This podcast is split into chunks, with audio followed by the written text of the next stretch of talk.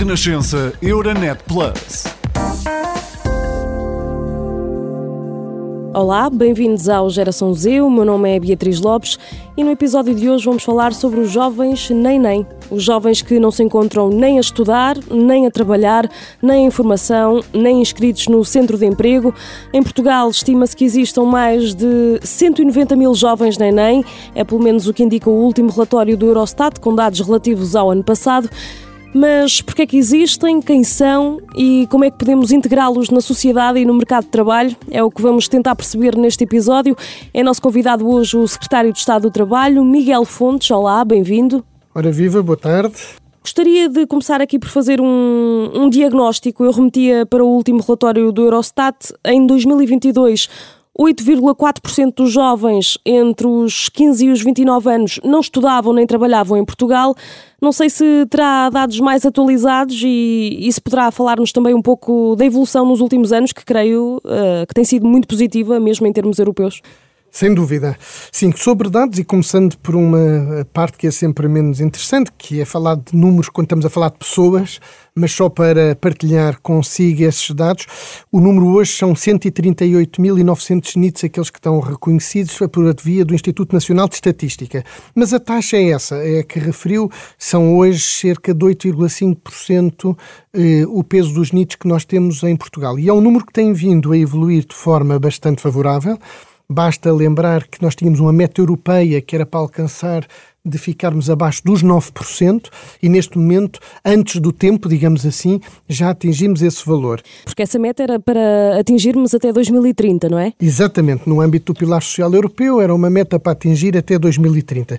E, portanto, são números muito significativos, sobretudo pelo que relevam da progressão que o país fez nos últimos anos nesse domínio. Ainda há muito pouco tempo, em 2015, esses números eram muito superiores e, portanto, nós tínhamos uma taxa de 13,2% de jovens NIT, quando neste momento, como digo, é de 8,5%. Mas como eu comecei por dizer, mais importante do que os números, os números são muito importantes para nos darem a dimensão dos problemas, a perspectiva, mas é fundamental não esquecer que por trás destes números estão pessoas, pessoas concretas. E, eh, por isso, eh, julgo que temos que traduzir os números em rostos. E os rostos o que nos dizem é que, infelizmente, ainda há um número muito significativo, apesar de ele ter vindo a melhorar, de pessoas, de jovens entre os 15 e os 29 anos que, como uh, disse muito bem, não se encontram nem a estudar, nem a trabalhar, nem, digamos, reconhecidos formalmente pelo sistema no sentido de estarem à procura de emprego, enfim, por uma daquelas outras condições que normalmente se definem estatisticamente os jovens. Isso deve-nos, obviamente, inquietar. Mas estes jovens não estudam nem trabalham porque uh, não têm dinheiro, não o fazem porque pertencem a grupos marginalizados, uh, porque não têm uma rede familiar sólida. Quem são, no fundo, estes jovens?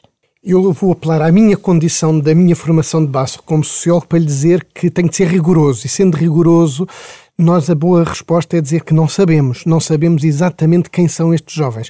Temos algumas pistas e algumas indicações que nos levam a dizer que eh, precisamente estamos a falar muito provavelmente dos jovens socialmente mais vulneráveis, porque estamos a falar de jovens que não concluíram muitas vezes o ciclo de estudos que se encontravam a frequentar e que eh, não estão também, por isso, com uma situação suficientemente, eh, diria, estável em termos de mercado de trabalho.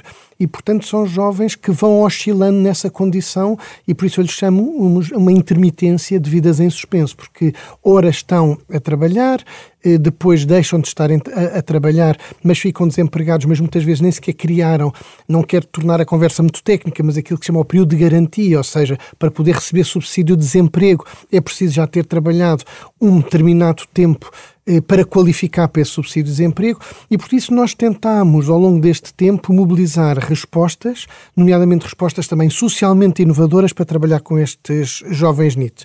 Dou-lhe um exemplo concreto.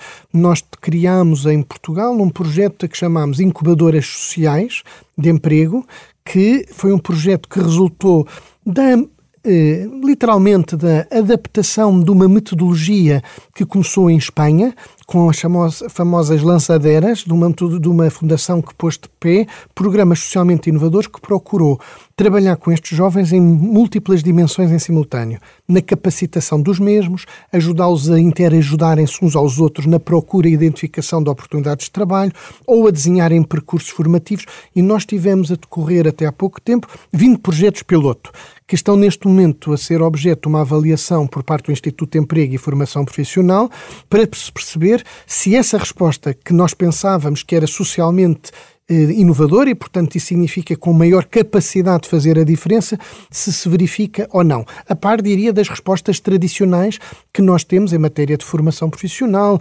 de eh, apoios à contratação, no fundo, de tudo aquilo que temos como resposta para fazer com que a entrada dos jovens no mercado de trabalho, quando deixam de estudar, seja bem eh, conseguida.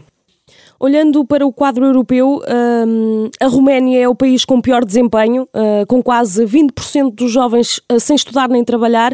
Uh, neste caso em concreto, as mulheres são as mais afetadas. Queria perceber se em Portugal também existem diferenças expressivas em termos de, de género, de idades. Felizmente, mesmo em termos europeus, a situação de desigualdade de género tem vindo a melhorar e, portanto, nós passamos de uma situação que ainda em 2015 atingia essencialmente as mulheres, 54% eram mulheres que estavam nessa situação, para em 2022 os dados que dispomos do Eurostat falam numa repartição que é eh, em linha com a distribuição, digamos, na população. Portanto, 49,3 homens, 50,7 mulheres. E em Portugal a situação é, é, é assim também. Agora, o que é que sabemos relativamente às idades? Sabemos que o grupo onde o peso dos jovens é maior, é, se quiser, se, dividir, se dividirmos em três subgrupos, é no grupo dos 25 aos 29 anos. Ou seja, a prevalência de jovens NIT entre os 15 e os 19 anos, em Portugal, neste momento, em 2022, situa-se nos 3,1% eh, de jovens, a taxa de prevalência. No grupo que vai dos 20 aos 24 já sobe para 10,1 e no grupo que vai dos 25 aos 29 já atinge este valor muito mais preocupante dos 12,1. O que é eh, facilmente explicável, porque obviamente no primeiro grupo nós estamos a falar com uma escolaridade obrigatória que hoje vai até o 12 ano, tendencialmente eh, o peso destes jovens tem de ser menor, significa que a escola está a cumprir bem também essa função. Aliás, deixa-me dizer que esse é outro indicador muito positivo, é a evolução do indicador do abandono escolar, que melhorou muito significativamente nos últimos, eh, nos últimos anos. Neste momento, nós tínhamos em 2015 2015 um abandono escolar que era a nível nacional de 13,7% e neste momento essa taxa cifra-se nos 6%. Agora, é como lhe dizia no início, cada vez que sabemos que há pessoas, que há jovens nesta situação, alguma coisa não está a correr bem. Pode ser, muitos destes jovens, eu... uma coisa temporária e, como lhe disse, alguns não obedecer necessariamente a uma lógica de exclusão, por e simplesmente, até por questões culturais, porque acabaram um ciclo de estudos e ainda se estão a redescobrir e têm até condições para poder estar nessa situação. Podemos admitir facilmente essa hipótese, empiricamente, mas vamos ser claros, eh, é fácil, digamos, pressupor que, na sua maioria, aquilo que nós pensamos é que estamos a falar de jovens socialmente mais vulneráveis, com menores qualificações de base, que tiveram, portanto, dificuldade de concluir ciclo de estudos, têm mais dificuldade em, por isso, manter no mercado de trabalho. Aliás, o que vem em linha com um estudo recente que nós eh, encomendamos ao Observatório do Emprego Jovem, do ISCTE, e que nos veio precisamente caracterizar esta realidade de quem são os jovens desempregados e trouxe uma ideia muito claramente para cima da mesa. É de que estes jovens desempregados, obviamente existem em diferentes eh, expressões, mas são, na sua essência, jovens com fraquíssimas qualificações. Ou seja, às vezes há muito esta ideia, ah, mas eu tenho um primo, um amigo que está licenciado e também está desempregado. Claro que sim, ninguém está a dizer que isso não existe. Agora, há uma correlação fortíssima quando olhamos para os grandes números, e é isso que a estatística nos, nos serve e nos mostra, é que quanto menor é hoje a qualificação de um jovem, maior a, do, a sua dificuldade de entrar no mercado de trabalho e de entrar bem e de se manter no mercado de trabalho. Isso o estudo veio reforçar de uma forma muitíssimo eh, evidente. Só para lhe dar esta ideia, em 2022 nós tínhamos qualquer coisa como 100 mil jovens desempregados em Portugal e destes, um terço tinha concluído no máximo o terceiro ciclo do ensino básico, ou seja, o nono ano. Portanto, isto dá-nos bem a ideia de que a mensagem que eu acho que nós temos de conseguir sempre projetar é de que estudar compensa e que estudar é mesmo a melhor forma de a pessoa se preparar para poder, digamos, ter eh, a ambição de ter uma inserção na sociedade diferente do que se não o fizer. Se é condição eh, suficiente, não, mas é condição necessária. E não acha que hum, o comodismo e, e, a falta de vontade uh, também não entram na lista de razões que levam estes jovens a não querer trabalhar nem a estudar? É como lhe digo, eu acho que é muito difícil nós generalizarmos eh, sem termos dados mais concretos. E estes estudos quantitativos devem ser sempre acompanhados de alguns estudos mais qualitativos, mais monográficos, de caracterização de quem são estes jovens. E por isso é natural que quando falamos de um universo ainda assim significativo, nós tenhamos de pressupor que há muitas situações por detrás do que é a situação de um jovem NIT. E, portanto, não há uma única condição que os defina. E, como lhe digo, é provável que encontremos jovens que, por exemplo, acabaram a sua licenciatura ou mesmo o mestrado e que neste momento tiraram eh, uma pausa porque não se revêem totalmente nos ciclos de estudos que fizeram, na área que escolheram, porque estão a pensar se é mesmo isto que querem fazer. Todos nós conhecemos nas nossas relações sociais este tipo de situações e esses estão nestes números, não estão a estudar, não estão a trabalhar e, portanto, são tecnicamente jovens NIT, mas também é natural pressupor que muitos deles sejam estes jovens, cruzando com outros estudos sociológicos que nós temos do passado, que nos dizem que, evidentemente, muitos destes jovens são jovens socialmente em situação de maior vulnerabilidade, de maior exclusão, que abandonaram cedo demais a escola, que têm dificuldade em acreditar no sistema educativo e formativo, que muitas vezes abraçam uma vida de biscates, eh, para falarmos de forma clara, em que agora estão a trabalhar, mas depois deixam de estar, em margens daquilo que é o mercado de trabalho, ou seja, não numa relação formal, assumida, com descontos para a segurança social, como deve ser, eu diria que é pressuposto aceitarmos que todas estas realidades, todos estes perfis, são o que caracteriza os jovens NIT, mas nós precisamos manifestamente de os conhecer melhor, porque evidentemente as respostas são diferentes. É totalmente diferente eu estar politicamente preocupado, politicamente no sentido do desenho de uma política pública, com um jovem que está nessa situação de vulnerabilidade, com fracos, eh, fracas qualificações, ou um jovem que pura e simplesmente se encontra nessa situação de forma temporária por sua opção. E, portanto, a questão aqui também da liberdade, que é um bocadinho a outra face do que me estava a perguntar, eu prefiro falar de liberdade do que comodismo. Sim, alguns estarão nessa situação por uma opção própria e não propriamente por uma situação de não encontrarem qualquer outra situação e qualquer outra uhum. resposta.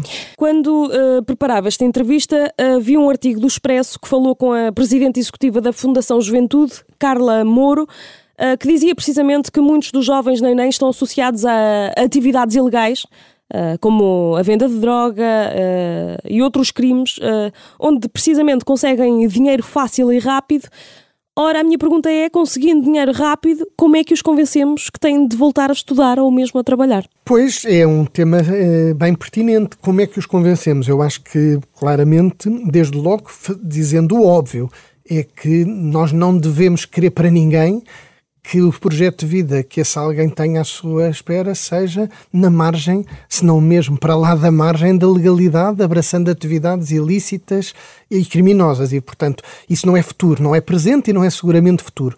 E, portanto, nós temos que ser claros de que esse tipo de projetos de vida, sem qualquer moralismo, mas com todo o realismo, não têm qualquer capacidade de gerar mudança na vida das pessoas. O que tem capacidade de gerar mudança de vida nas pessoas, e eu falo de mudança porque muitas vezes é um histórico de pobreza, de exclusão, que já veio de gerações anteriores que essas pessoas transportam, é mesmo a educação, é mesmo a formação. Esse é o melhor investimento que hoje, por isso há pouco lhe falava do estudo, todos sabemos. É que a melhor forma de alterar vidas é mesmo apostando na educação e na formação. Por muito difícil que isso possa parecer num primeiro momento, ou que se às vezes se diga, ah, mas não compensa estudar. Compensa. Agora, aquilo que nós temos também de ser capazes de fazer é romper com alguns estereótipos que existem e algumas formas de organizar, digamos, a formação a quem estes jovens lhes é dirigida, que é muito pouco motivante para eles. E explico-me rapidamente. Evidentemente que se um jovem que está nessa situação sentir que aquilo que o sistema lhe tem para propor é só uma formação profissional de pouco diferenciada, que vai, no fundo, reproduzir, se calhar, o cotidiano de vida que ele viu num pai, numa mãe, e que acha que não é suficientemente capaz de responder às suas legítimas aspirações, bom, então aí a, a desmotivação instalar-se-á decisivamente. E nós temos que trazer para o mundo da formação, mas para a formação que é capaz de transformar vidas. E a formação profissional hoje, felizmente, é muito diferente do estereótipo e da imagem que muitas vezes as pessoas têm, que ainda é da formação apenas, não quer dar nenhuma atividade profissional para não ser acusado de estar a, a estigmatizar nenhuma, mas daquelas artes e ofícios mais tradicionais, com pouco valor social, com pouco reconhecimento, também com pouca remuneração associada, mas não. Hoje nós temos na formação profissional, desde, olha, esta área do digital, dos conteúdos, dos técnicos de som e imagem, eh, técnicos de manutenção industrial, eh, nas áreas da, das energias verdes, eh, nas áreas, no fundo, de profissões hoje muito importantes e cada vez mais relevantes na sociedade e na economia portuguesas, e os jovens têm que saber que existem esses cursos, que existem essas formações. Temos que oferecer aos jovens, de facto, respostas formativas que os motivem a acreditar, eh, a acreditar porque veem que isso é verdade, que se fizerem formação de qualidade, se optarem pelas áreas certas, podem verdadeiramente aspirar a ter uma participação plena no mercado de trabalho. E, portanto, não tem que ser esta ideia de que há uma formação para coitados, para excluídos, que tende a reproduzir no imaginário coletivo de todos nós esta ideia de, bom, eles coitados não têm onde cair mortos, desculpem-me o coloquialismo, a expressão, e, portanto, vamos lhes dar aqui uma formação que já é qualquer coisa. Não. Nós temos que ter exigência, temos que ter ambição e trazer, sobretudo, os públicos mais vulneráveis para uma formação profissional que seja verdadeiramente de excelência nas áreas que o país precisa, com forte incorporação tecnológica, muito contemporânea, em linha com as necessidades do que é o desenvolvimento económico das empresas. E por isso, olha, dizer-lhe, estava a trabalhar agora numa estratégia que chamava Novo Impulso à Formação, precisamente na lógica de fazer uma reforma de muitas destas eh, modalidades formativas e dos programas que existem, orientada a este princípio, de termos uma formação profissional que responda não apenas ao tecido económico, às necessidades das empresas, obviamente, mas que responda também às expectativas das pessoas e rompendo com esta ideia de que há umas funções menores, outras maiores. Não, nós temos que acolher a diversidade, nós precisamos de vários perfis profissionais e temos que romper muitas vezes com barreiras, com muros que tendem a procurar circunscrever uns e outros em quase lógicas pré-definidas, eh, quase como que acreditando que há um destino que nos acompanha no momento em que nascemos, em função do sítio onde nascemos. Isso é uma ideia profundamente errada, é uma ideia muito conservadora que nós temos de combater e, portanto, democratizar o ensino, democratizar a formação é isto: é acreditarmos verdadeiramente que a igualdade de oportunidades é possível e, portanto, mesmo as oportunidades, chamemos-lhe de segunda geração, têm de ser oportunidades de primeira linha de qualidade. E por isso o sistema também tem que reconhecer isso. Era isso que há pouco lhe queria só dizer. Nós temos, por exemplo, um jovem que abandonou a escola quando tinha 16 anos e que hoje tenha 28. Evidentemente que nós não o podemos convencer a voltar ao percurso que deixou há 12 eh, anos atrás. Temos que conseguir arranjar resposta que vá ao encontro daquilo que ele, entretanto, fez. E temos que saber reconhecer as competências que ele também, entretanto, possa ter adquirido por via profissional. Temos que o motivar a formações, se calhar, mais curtas, mais capazes de o inserir mais rapidamente no mercado de trabalho.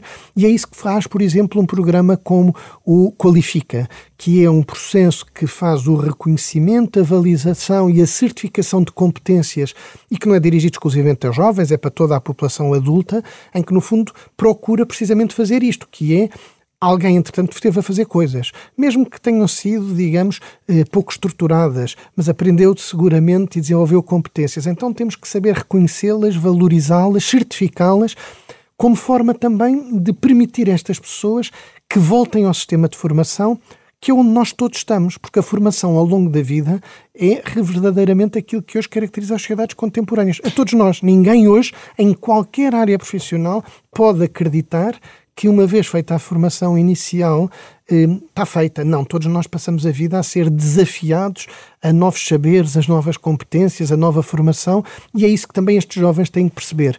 Vamos a uma questão muito prática. Imaginemos que um jovem nunca estudou nem trabalhou e aos 30 anos uh, resolve mudar de vida, uh, procurar um emprego. Qual é a empresa que vai querer apostar num jovem que não tem qualquer currículo, podendo contratar os que têm? Uh, e por outro lado, como é que um jovem nem nem lida com talvez a frustração também de receber um salário que se calhar nem é digno com a justificação de não ter formação? Certo, nós temos de ser aí muito pragmáticos e muito realistas. Evidentemente, numa situação tão limite como essa que está a descrever, nós não podemos é dizer que a pessoa tinha que voltar a nascer. Não, ela nasceu, viveu, a vida porventura não foi aquela que se esperaria e que o próprio desejaria para si e encontra-se numa curva da vida com 29 anos, com pouca escolaridade e sem trabalho. Pois eu não tenho outra resposta. Adoraria ter uma varinha mágica que resolvesse, mas não tenho outra resposta que não seja dizer tem que procurar qualificar-se. Está sempre a tempo a fazer. Essa é que é a ideia principal.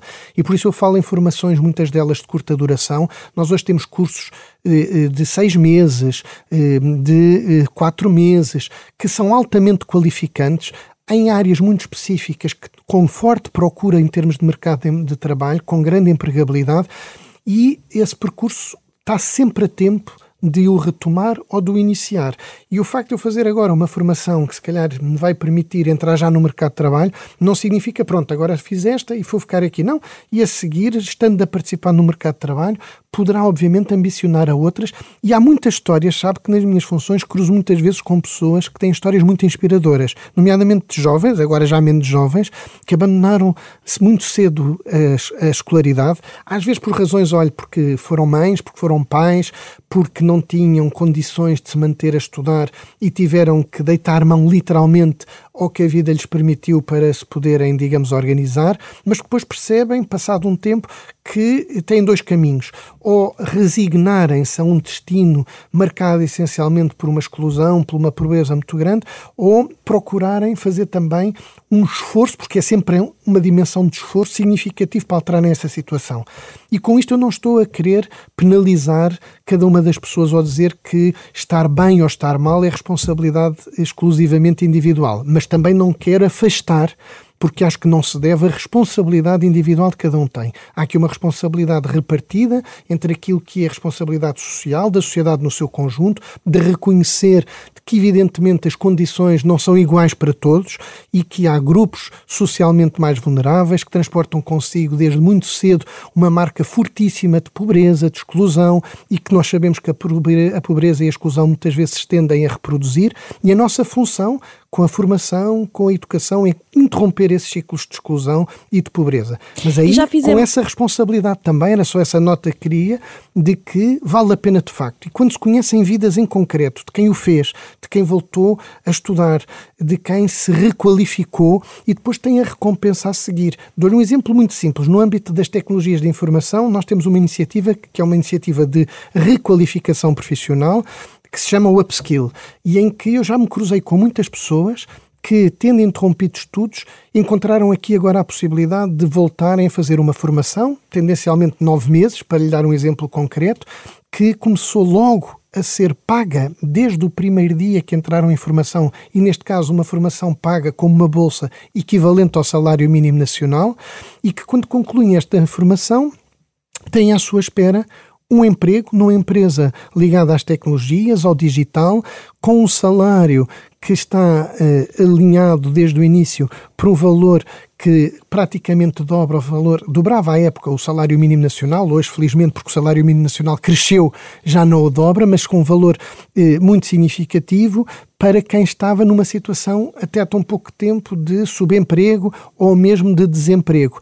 E este programa é dar a possibilidade a pessoas que vêm de outras áreas, não vêm necessariamente da universidade, não vêm sequer formadas, mas deixaram o, o ensino secundário há anos atrás, com o 12 ano, imagine, de poderem fazer essa formação. Portanto, nós temos que diversificar os instrumentos, não há um único programa, não há uma única medida que responda a todas estas situações. Nós temos que reconhecer que se a situação é heterogénea, é plural, então nós também temos que ter instrumentos do lado das políticas públicas que respondam aos diferentes segmentos. E já fizemos, por exemplo, um, um levantamento entre hum, empresas para saber que tipo de mão de obra precisam e quantas estariam disponíveis para empregar estes jovens? Sim, nós temos um, um sistema de, que nos permite ter essa antecipação de necessidades de, de, de empregabilidade, de qualificação. O Instituto de Emprego e Formação Profissional, enquanto Instituto Público, tem nas suas atribuições e competências esta área da formação profissional tem essa relação próxima com muitas empresas, com muitas associações empresariais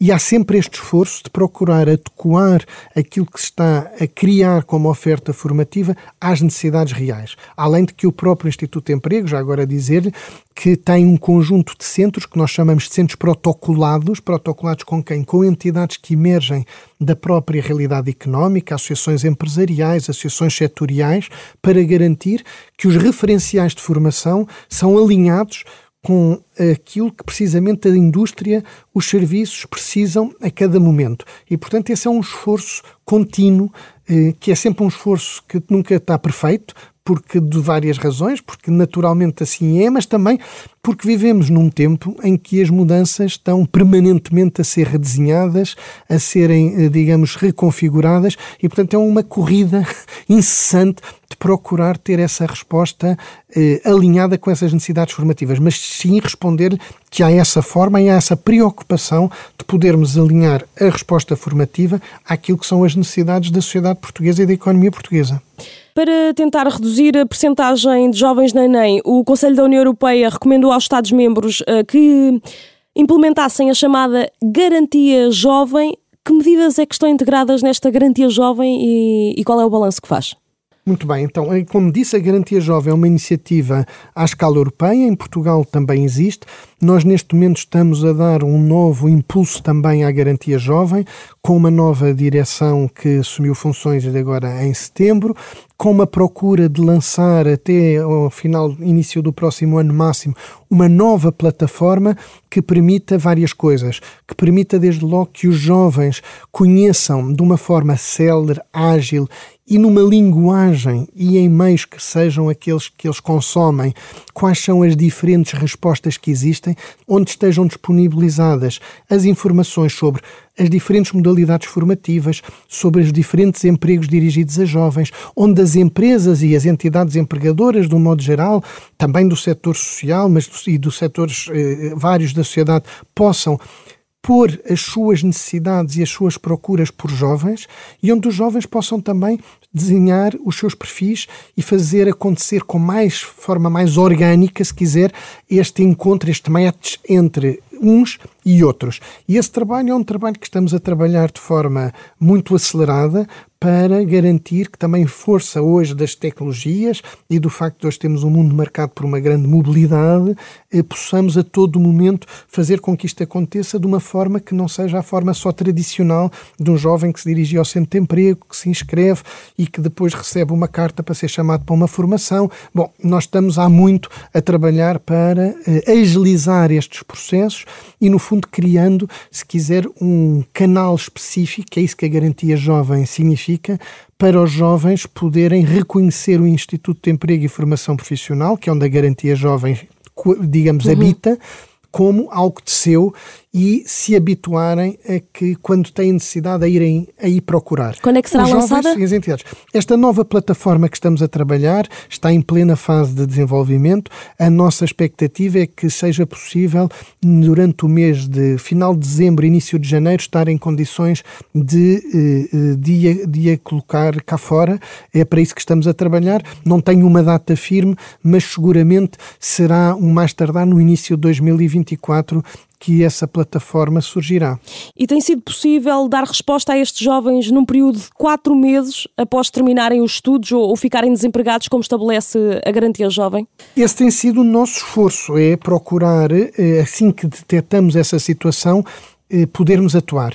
Mas não quero fugir à questão principal. E a questão principal, já falámos dela há pouco, é de que é muito difícil, precisamente, saber às vezes onde é que estão esses jovens.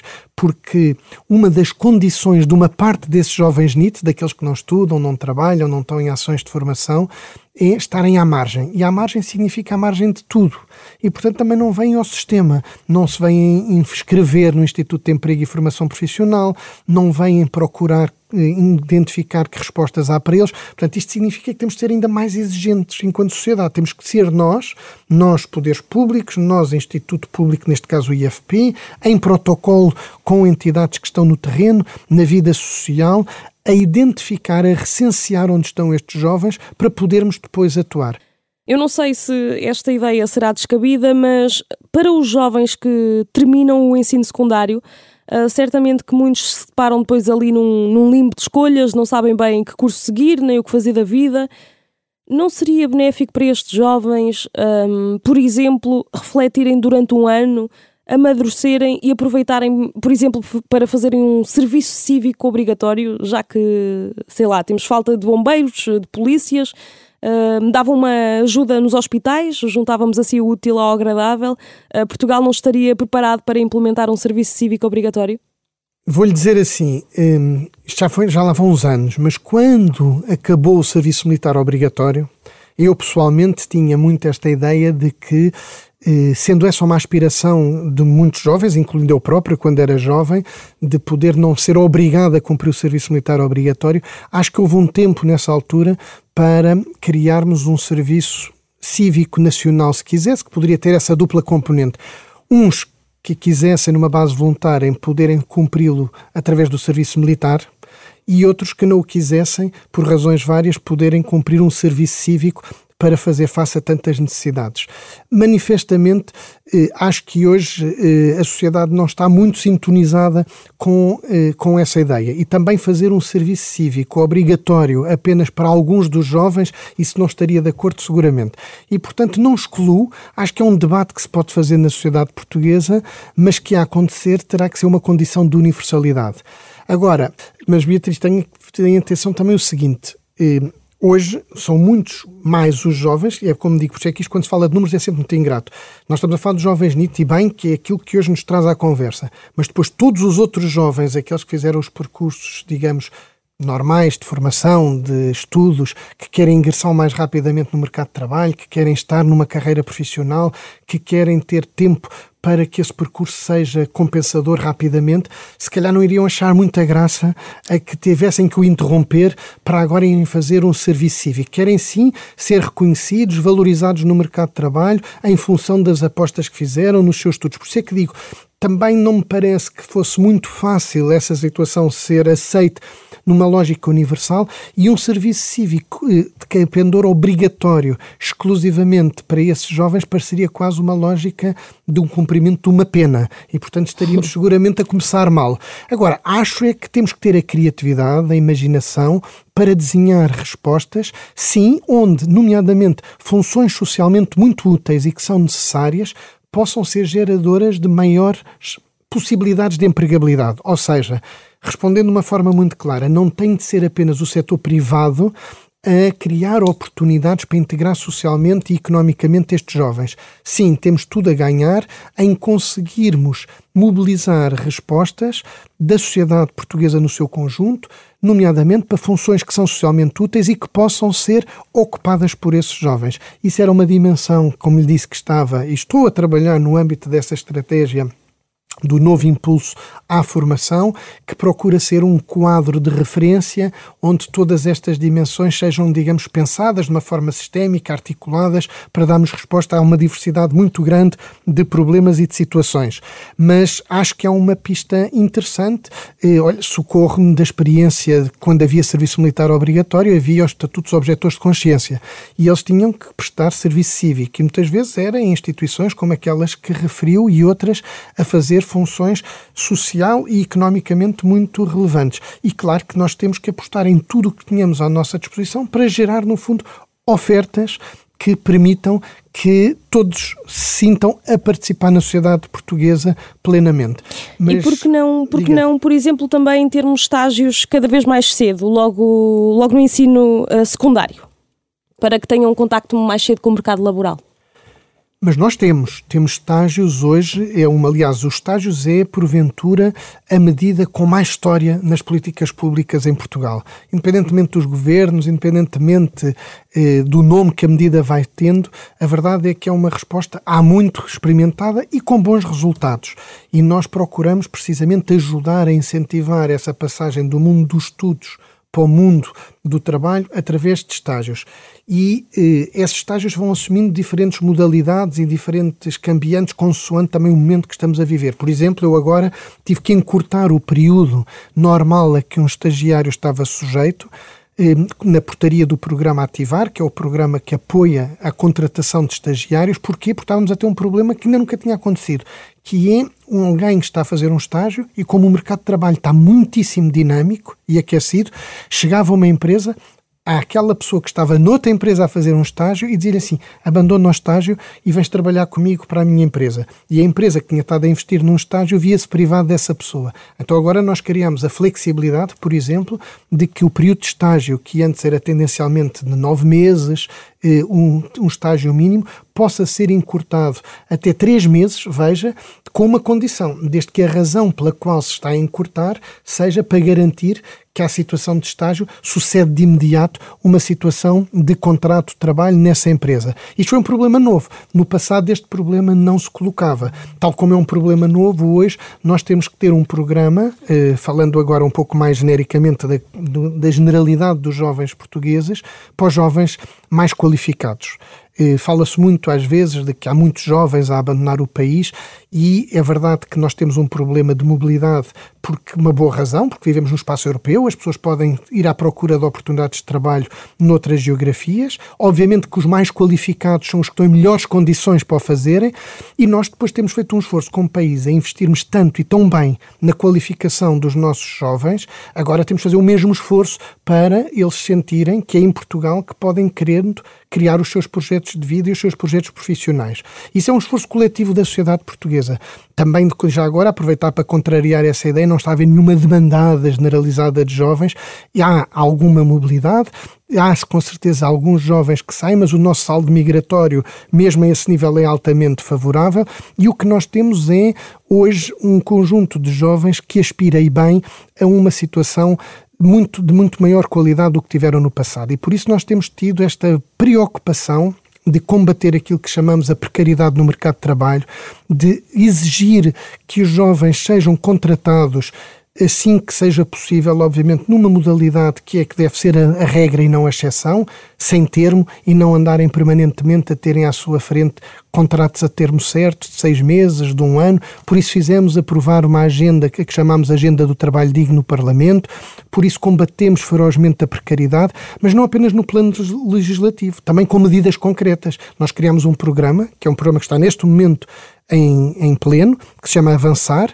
em que qualquer jovem com mais do que o 12 ano, jovens precisamente com níveis de escolaridade mais avançados, mais qualificados, possam ser contratados pelas entidades empregadoras e para isso as empresas estão a ser apoiadas fortemente. Na partir de 24 já, por cada contrato que façam com um jovem destes, recebem 9.180 euros por cada contrato de trabalho que celebrem com esse jovem. E o que é que nós pedimos às empresas que façam em troca? Apenas aquilo que têm de fazer, que os contratem, mas que os contratem com duas condições. Com qualidade, ou seja, um contrato sem termo, para combater precisamente esta ideia da precariedade, e também por um valor que já a partir de 1 de janeiro de, mil, de 2024 será não inferior a 1.385 euros bruto. Porquê? Porque é o valor que o Estado paga ao início de carreira de um técnico superior.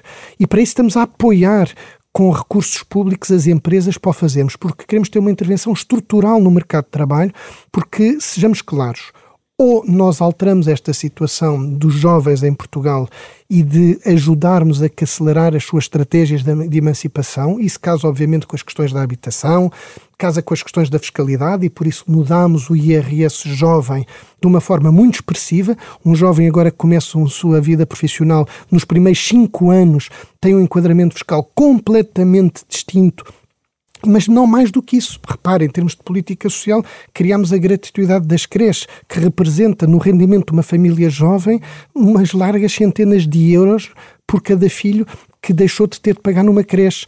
Ora, tudo isto são medidas que têm um objetivo em comum e todas convergentes. É fazer com que os jovens acreditem que este país também é para eles e que é aqui que, querendo, podem de facto afirmar os seus projetos de vida, os seus projetos profissionais. Isso é muito importante para a competitividade da nossa economia, do nosso país. E não há nenhuma divergência entre procurarmos atuar sobre uma situação de justiça social, ou se quiser, de combater a injustiça social que está associada à precariedade laboral, à falta de condições de trabalho, dos direitos daqueles que normalmente chamamos de trabalhadores, com a competitividade do país. Esta agenda tem de convergir, porque só há competitividade das organizações, das empresas, se conseguirem valorizar aquilo que é o seu ativo principal, que são as pessoas, o talento, e criar-lhes condições para poderem aqui fazer as suas carreiras desenvolverem. Nós temos falado sobretudo dos jovens com um nível baixo de educação, mas certamente que entre os jovens nem nem há uma percentagem, eh, ainda que menor, eh, de jovens cujo problema é o excesso de qualificações jovens que hoje uh, já recusam mesmo trabalhar em troca de um salário uh, que não é justo. O que é que gostaria de lhes dizer? Gostaria de dizer isso mesmo, que nós estamos a fazer um esforço muito significativo no sentido de alterar essa situação. De forma rápida, mas que eu acho que é importante que se perceba isto. O país mudou muito nos últimos 30 anos. Nós tínhamos um problema estava identificado como um problema estrutural no nosso desenvolvimento económico, era um fraco nível de qualificações. E por isso, desde há 30 anos, que fizemos um esforço enorme de aumentarmos significativamente o nível de participação dos jovens em todos os níveis de ensino, mas agora que falamos dos qualificados, nomeadamente com acesso ao ensino superior. E hoje temos números a par do que acontece no resto dos países europeus, coisa que não acontecia no passado. E agora o que aconteceu foi que as empresas portuguesas, muitas delas se modernizaram, surgiram muitas novas empresas capazes de responder a este novo perfil mas ainda temos muito emprego assente num perfil de empresas de criação de produtos e serviços de fraco valor acrescentado, de pouca diferenciação e, portanto, que têm muita dificuldade, evidentemente, depois no final do dia, em remunerar o fator trabalho de uma forma diferente. E, portanto, nós temos que fazer este esforço de perceber que estamos numa fase de transição, de alteração de paradigma e precisamos cada vez mais de empresas que apostem na inovação, na qualificação, com forte incorporação tecnológica, com produtos e serviços altamente diferenciados, porque é isso que lhes vai gerar o valor para poderem também remunerar o trabalho de uma forma diferente. E é esse o caminho que nós estamos a procurar fazer. Agora, com o realismo e sem qualquer espécie de demagogia, nós temos que ser eh, francos. E ser franco significa reconhecer que isto não se faz nem da noite para o dia, são dinâmicas que demoram em termos de processo histórico a acontecer, mas estamos na trajetória certa. E isso é que me parece importante sublinhar. O salário médio em Portugal tem vindo sempre a subir nos últimos anos e não aquilo que às vezes pensa só o salário mínimo. O salário mínimo, bem, esse cresceu então de uma forma brutal. De 2015 até agora 2024, a partir de 1 de janeiro, significará um aumento de mais de 62%. Mas o salário médio também cresceu. Dir-me-ão, mas ainda assim temos um problema de baixos salários em Portugal. Temos e, nomeadamente, nos mais jovens. Claro, por isso este esforço de valorizar os salários, fizemos um acordo com os parceiros sociais nesse sentido, por isso este esforço de aumentar o rendimento disponível dos mais jovens com uma medida tão importante como a gratuidade das creches, e daí este esforço também de criarmos um enquadramento fiscal que faça com que o rendimento disponível destes jovens possa crescer de uma forma mais rápida, acelerando essa dinâmica que é o caminho do que queremos fazer. Obrigada. Eu é que lhe agradeço muito, Beatriz. Miguel Fontes, secretário de Estado do Trabalho, aqui a fazer-nos um retrato dos jovens neném em Portugal. O Geração Z está de volta dia 6 de dezembro. Até lá. Renascença Euronet Plus, a rede europeia de rádios para compreender melhor a Europa.